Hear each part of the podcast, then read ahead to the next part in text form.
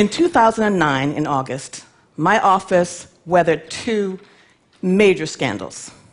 The first was the arrest, trying, and conviction and subsequent incarceration of Detroit's very popular mayor. The second caused the Detroit Police Department crime lab to be closed. I thought nothing else could go wrong. And then the phone rang. It was the deputy chief of my special victims unit who was breathless on the other end of the line.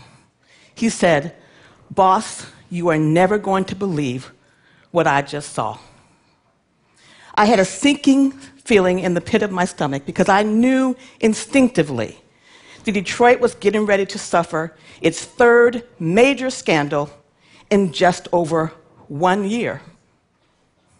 He told me that he had just visited what he thought was an abandoned warehouse where the Detroit Police Department was storing evidence. Inside were 11,341 abandoned, untested rape kits. Some of them went back to the 1980s, and some of them now are over 40 years old. These kits were spilling out of large black garbage bags and empty oil drums. Each kit represented a victim, mostly a female, that had suffered a violent sexual assault. Each of them voluntarily endured an hours long rape kit process with the hopes that the results of that they would find their perpetrator. And unbeknownst to all of them, all 11,341, those kits were never tested. I cannot even begin to describe. To, oh, and by the way, before I move on, in the interim of those 40 years, those perpetrators were allowed to continue to offend with impunity. I cannot tell you or describe to you how outraged, mad, and angry that I was. I myself was a victim of sexual assault back many decades ago when I was in law school. I also am the mother of three girls a 21 year old and nine year old twins.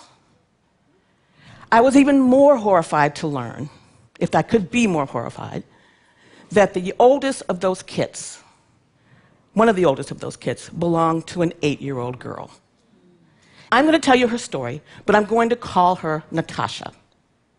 On January 2nd, 1990, Natasha was at home and a man knocked on her door.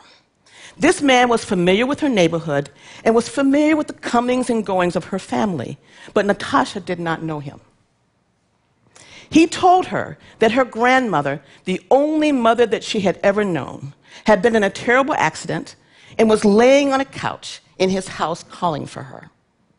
Terrified that Natasha was going to lose her grandmother, she went with him. But of course, we all know her grandmother was not there. Once he had isolated Natasha, who was eight years old, he began to rape her violently. He raped her with his mouth, his fingers, and his penis and he even forced his penis into her mouth. When he was done, he ordered Natasha to get dressed. He got dressed himself, and he put a blindfold across her head and walked her to a factory area on the edge of the neighborhood. He asked her if she knew how to, he removed the blindfold and asked her if she knew how to get home from there. And when she indicated that she did, he let her go and he walked off.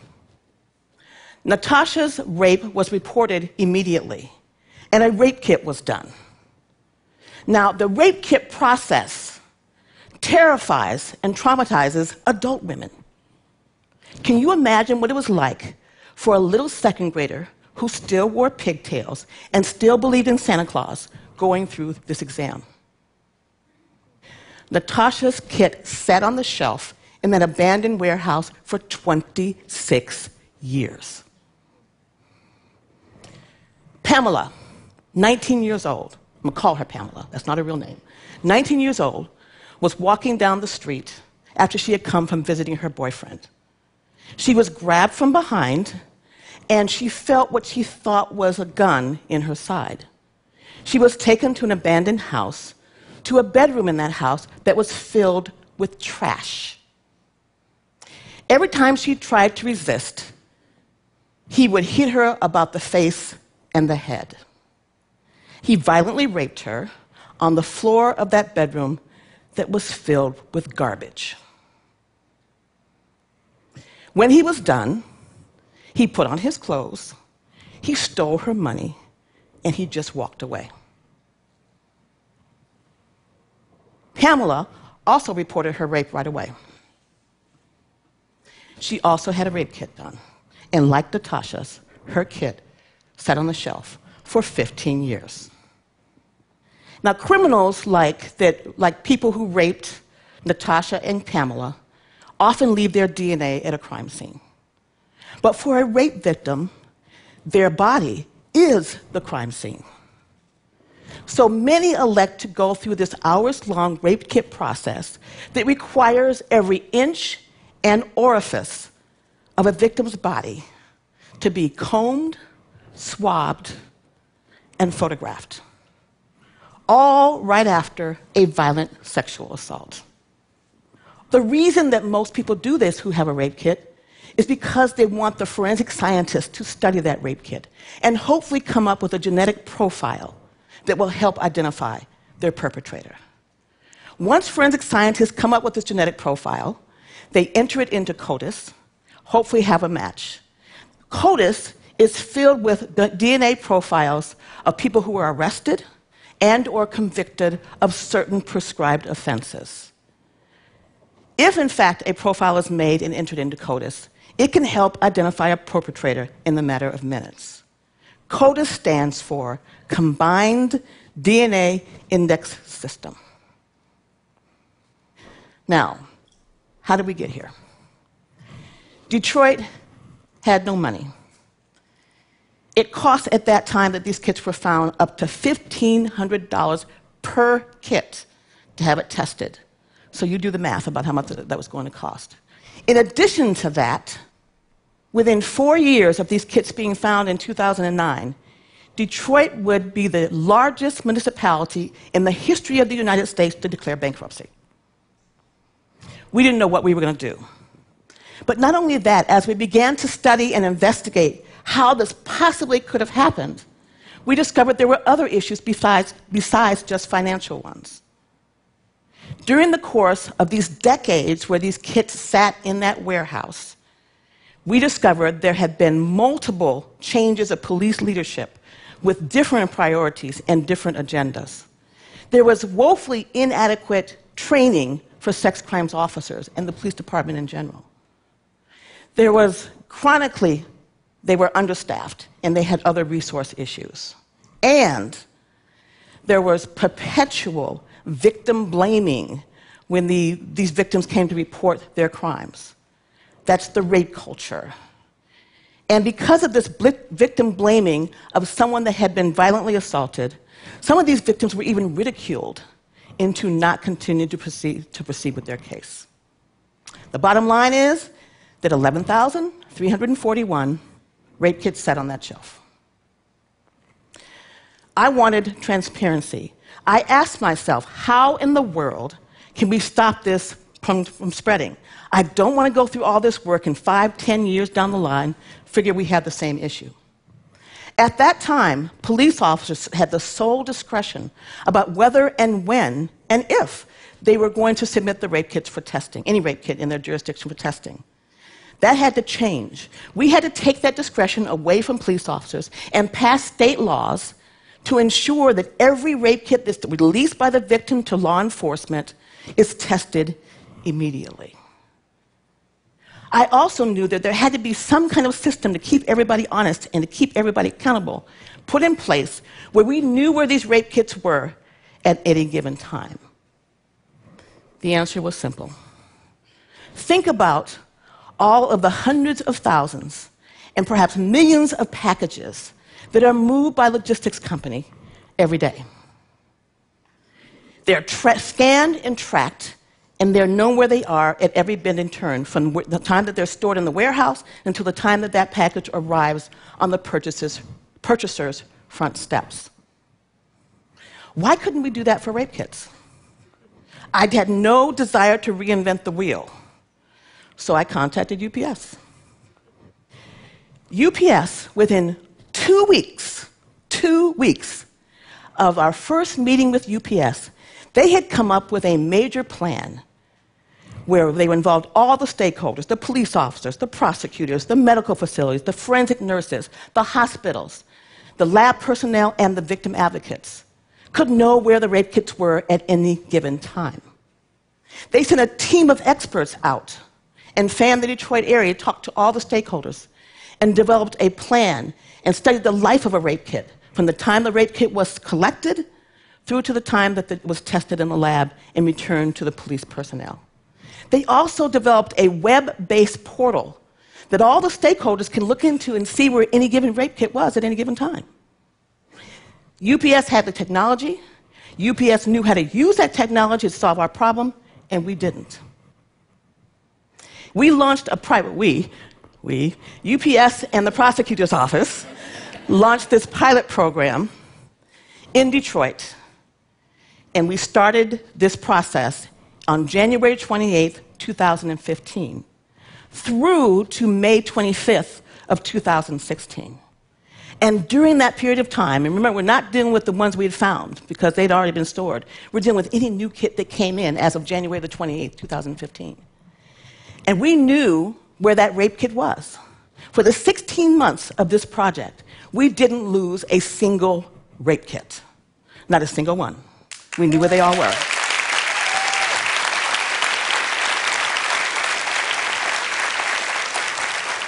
This project went on until the state of Michigan, the elected officials in the state and state government, took notice of everything that UPS was doing and everything that my office was doing. And they decided that they were going to use state funds to develop a statewide tracking system, not in just Detroit, but statewide tracking system. Hopefully that system will be up and running soon. But I loved working with UPS. I loved their innovation. I love how fast they worked. I love their unorthodox approach to ideas to solve everyday common problems that whose solutions shouldn't be that simple, that should be simple. So, after working with them, I knew that even with one company working on one issue, the progress that could be made. We've been at this now for nine years. And it was nine years ago that we rescued those rape kits from the warehouse. That warehouse has since been torn down. But all of the kits have either been tested or in the final stages of being tested. We still have a lot of work to do in terms of investigation and prosecution of those cases, but our rape kit issue, in terms of testing, is done.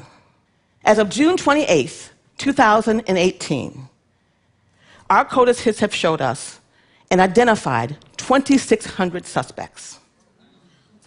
We have identified 861 serial rapists just within this project. That means 861 potential defendants that have raped within the project two or more times and 50 to 75 of them have raped 10 to 15 times apiece in one city, in one state. Also, the CODIS results that we have have tentacles to crime scenes, have linkages in 40 states in the United States. 40 of the 50 states have tentacles to our crime testing of these rape kits. From Alaska to Florida, and from Maine to the most southern parts of California, a sea to shining sea string of CODIS hits. Natasha is now 36 years old. When she heard about the work that we were doing with the rape kits, she contacted my office, the Wayne County Prosecutor's Office. Her kit was eventually tested, and it identified Paul Warwick. In the interim, Paul Warwick had raped two more women, one in the state of Colorado. Paul Warwick is now serving a sentence in the Michigan Department of Corrections in prison of 15 to 40 years.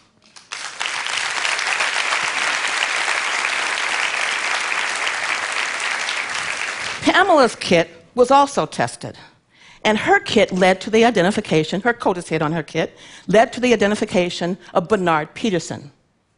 In the interim, Bernard Peterson raped 10 more women.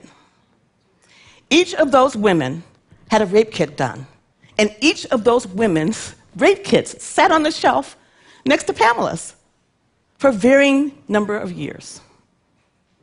Bernard Peterson is now serving a sentence in the Michigan Department of Corrections, concurrently, that means at the same time, of 60 to 90 years and 90 years to 125 years for the rapes that he committed.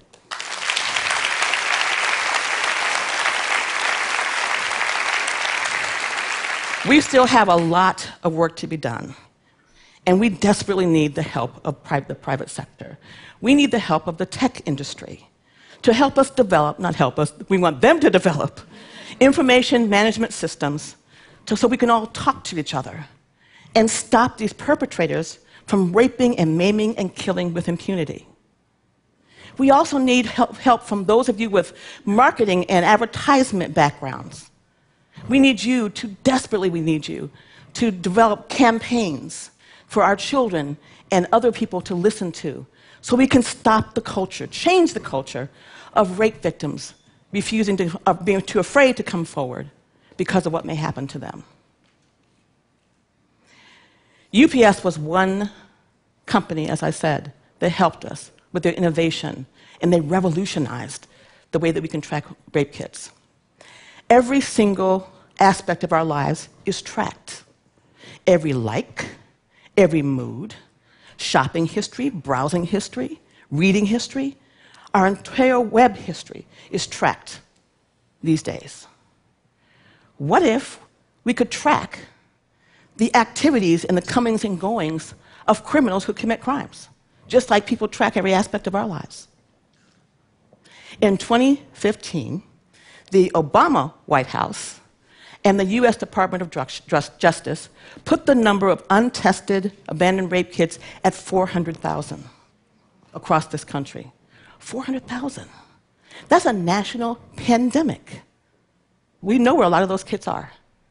Our testing showed that women were raped waiting in their cars, waiting for friends, on their way to work, on their way from work, at gas stations, at shopping malls, and even one of the first cases that we did when these rape kits were test, starting to be tested was a man who came into the window and got into the bed and raped a woman who was in bed with her two children.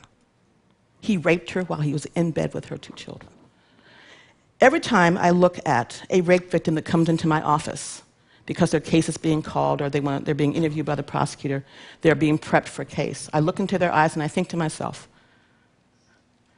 they didn't have to be one of the ones that was raped. They didn't have to be one of those victims. And maybe they would not have been if these rape kits had been tested timely. How many more Pamelas are in this world? How many more Natashas are in this world? We may never know. But what I do know is that you have the technology, you know how to use it, and you can help us solve the problem of rape kits being, being uh, stockpiled. Thank you.